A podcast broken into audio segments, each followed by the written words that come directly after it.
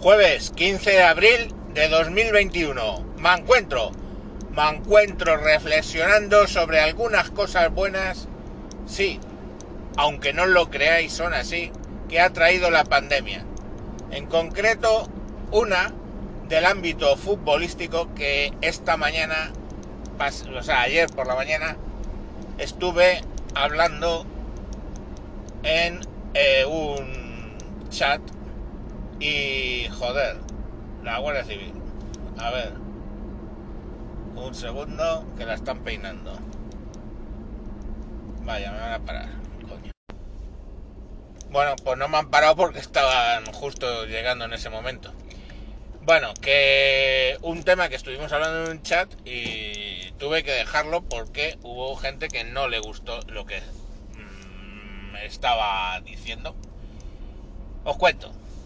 Yo he dicho que una de las cosas buenas de la pandemia es que nos hemos ahorrado el lamentable espectáculo de las aficiones de equipos de fútbol pitando y silbando en contra del himno español y del el jefe de Estado de España, o sea, el rey Felipe VI. En este caso, de hecho, es que encima ha sido por partida doble, porque como la Copa del Rey del año 20, la final se pospuso hasta este año, eh, hemos tenido, hubiéramos tenido el espectáculo de los pitiditos y los silbiditos en la final del año 20, que fue hace poco entre el Atleti de Bilbao y la Real Sociedad, dos equipos vascos, y lo volveríamos a repetir en la del 2021, que será dentro de unas semanas, entre el Barcelona y el Atleti de Bilbao, o sea, un equipo vasco y otro catalán. Y yo os voy a decir, no entiendo por qué un español puede decir que por el hecho de que yo digo que nos hemos ahorrado esos insultos, se pueda sentir ofendido. Por mucho de izquierdas que sea, ¿qué tiene que ver? O sea, ¿es de derechas o de izquierdas el hecho de que tú, alguien, te está insultando a tu país y a sus símbolos?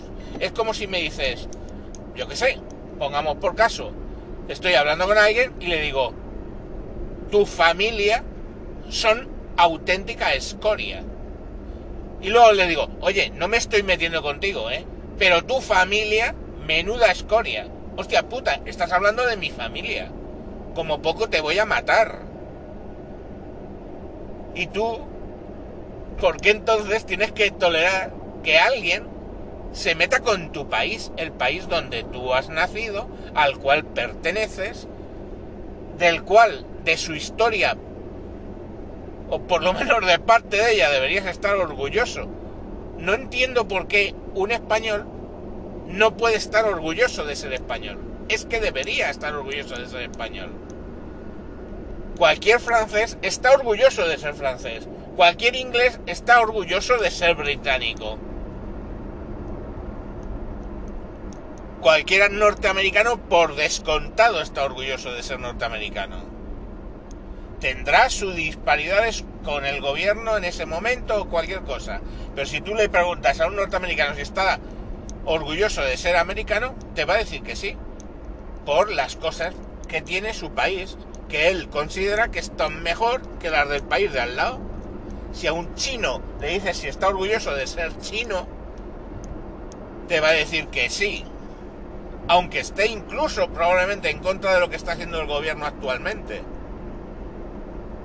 Pero es que una cosa es el gobierno y otra el Estado. Y en este caso el Estado se refleja en su bandera, su himno y su jefe del Estado, que en principio en España el jefe del Estado no pertenece a ningún partido. En Estados Unidos, dado que se mezcla el ejecutivo con el legislativo, o sea, el ejecutivo con el, con el sí, lo, he dicho bien, el presidente del, gobierno es el presidente de la República, pues lógicamente es posible que puedan estar en contra del presidente de la República, porque no es una figura que está ahí, punto, haciendo una función, como puedan ser en otras muchas repúblicas europeas, donde donde no hay esa dualidad. Pero al final es que ¿creéis que eso depende de que el tío, ese supuesto norteamericano, inglés, chino, francés, sea de derechas o de izquierdas? Le da igual. A un francés de izquierdas está orgulloso de ser francés y de ser de izquierdas. Y un francés de derechas está orgulloso de ser francés y de derechas. Y no pasa nada. Un norteamericano está orgulloso de ser norteamericano, aunque sea demócrata, aunque sea republicano. Un chino estará orgulloso de su país, independientemente de que esté a favor o en contra del Partido Comunista Chino. Y un ruso es un ruso, sea de los de Putin o sea de los que están en contra de Putin. Entonces no entiendo y nunca he entendido de dónde viene esa inquina contra tu propio país que te lleva a no querer hablar de unos señores que se dedican a insultar a tu país. O sea, es que esos señores que están pitando, esos señores que están gritando, no están gritando a un ente abstracto, no están gritando a en contra de España, su himno, su bandera, su, su perdón, presidente, su eh, jefe del Estado. Es que os voy a decir más. A mí cuando pitan en un meeting a Pedro Sánchez, pues me parece perfectamente natural. Pero os voy a decir que no me siento cómodo cuando están pitando al presidente del gobierno. Fijaros hasta ese punto. Y, y, puedo decir que no conozco, no recuerdo un hijo de puta más grande que Pedro Sánchez del Felón. Pero cuando está actuando como presidente del gobierno en un acto oficial, me parece bastante lamentable que se hagan ese tipo de cuestiones. Fijaros, hasta ese punto llego. Y no puedo estar más alejado ideológicamente de ese elemento que... Eh, eh, eh, pero, no sé, está, está siendo en ese momento el presidente de España, del presidente del gobierno. Y probablemente a lo mejor es un evento donde está gente de otro país. Entonces yo digo, ¿qué van a pensar esos que les estamos... ¿Sabes? Lo puedo tolerar porque al fin y al cabo es un cargo electo y bueno, pues puedes estar a favor o en contra. Pero eh, pitarle al himno español, pitar a tu propio país, y tú puedes decir, no, pero es que vascos y catalanes que silban el himno nacional y eh, gritan contra el rey, no están, no se consideran a sí mismos españoles. Y, por supuesto, no harían ese griterío si lo que estuviera sonando es el Segadors, en el caso de los catalanes, o el, el... joder, y me lo sabía, ¿cómo se llama el himno del País Vasco? Pero ahora mismo no me sale. Eh, no sé, no me acuerdo, no me acuerdo, ¿vale? Eh, ahora mismo de estas que se te va la palabra, pero vamos, que lo sabía o insultar a la incurriña, o insultar a la señora. No se los, ellos no lo harían. Pero ahí tenemos que nosotros tolerar que lo hagan. Y ya os digo que, joder, pueden estar en contra, son de otro, quieren considerarse ellos a sí mismos de otro país y gritar a alguien que consideran extranjero. Eh, ¿vale? Pero la pregunta siguiente es, ¿por qué cojones juegas la Copa del Rey y pretendes ganarla de un país del cual tú no te identificas? Para ir a montar el lío es como si vas, pongamos por caso, a la Champions y cuando ponen el himno de la Unión Europea, la Europa League, te vas a la Europa League y cuando ponen el himno de la Unión Europea o, al presidente de la comisión, sale allí y te le pones a silbar y a gritar. Pues te dirán los europeos, oiga, si usted no quiere esto, ¿para qué viene usted a jugar aquí? Pues lo mismo, quiero decir, oye tíos, que nadie os obliga, que lo he consultado, la FIFA no, la FIFA, la Federación Española de Fútbol, no obliga a nadie a jugar la Copa del Rey.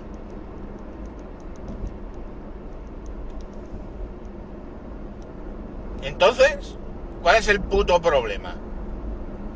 Si lo estás jugando es porque reconoces que eso es la Copa del Rey. Del Rey, la Copa de España. Entonces, ¿a qué viene ese puto número? Pues eso, que le ha ofendido, aparte de los que lo estaba hablando, me parece bien, oféndete si quieres, me da exactamente igual. La cuestión es, es que es así. Es que esos tres equipos, si ese va a ser el comportamiento que tienen, y año tras año, oye, qué mala puta eh, casualidad, año tras año acaban llegando a la, a la final de marras para montar el número. Para montar el número. Pues tío, ya está, nadie está obligado ahí. O sea, no es que te llegan con un tanque Leopard, te meten el cañón por el culo y te dicen o juegan la Copa del Rey o disparo. No. Juegan la Copa del Rey porque te sale de los putos cojones. Pero lo que no puedes hacer es ir allí y luego montar esos números. No y que no te consideras español, pues no me toques los putos cojones. Es exactamente el, ejemplo que os decía antes. Vas a la Europa League y te pones a silbar el himno de la, de la Unión Europea o a silbar al presidente de la Comisión. Pues no lo entiendo, de verdad, sinceramente no lo entiendo. O sea, los problemas de la izquierda en este país, problemas únicos que no se ven en otros países, con el hecho de no serte identificado como lo que eres, que es español, no lo he entendido, no lo entiendo y no lo entenderé en la vida. Porque el ejemplo que os he puesto es ese. Es como si tú se acerca alguien y te dice tu familia es escoria y encima te tienes que quedar mirándoles con cara de póker diciendo, claro, estás ejecutando tu libertad de expresión, estás llamando escoria a mi familia, pero es tu libertad de expresión. En fin, tíos incomprensible. Adiós.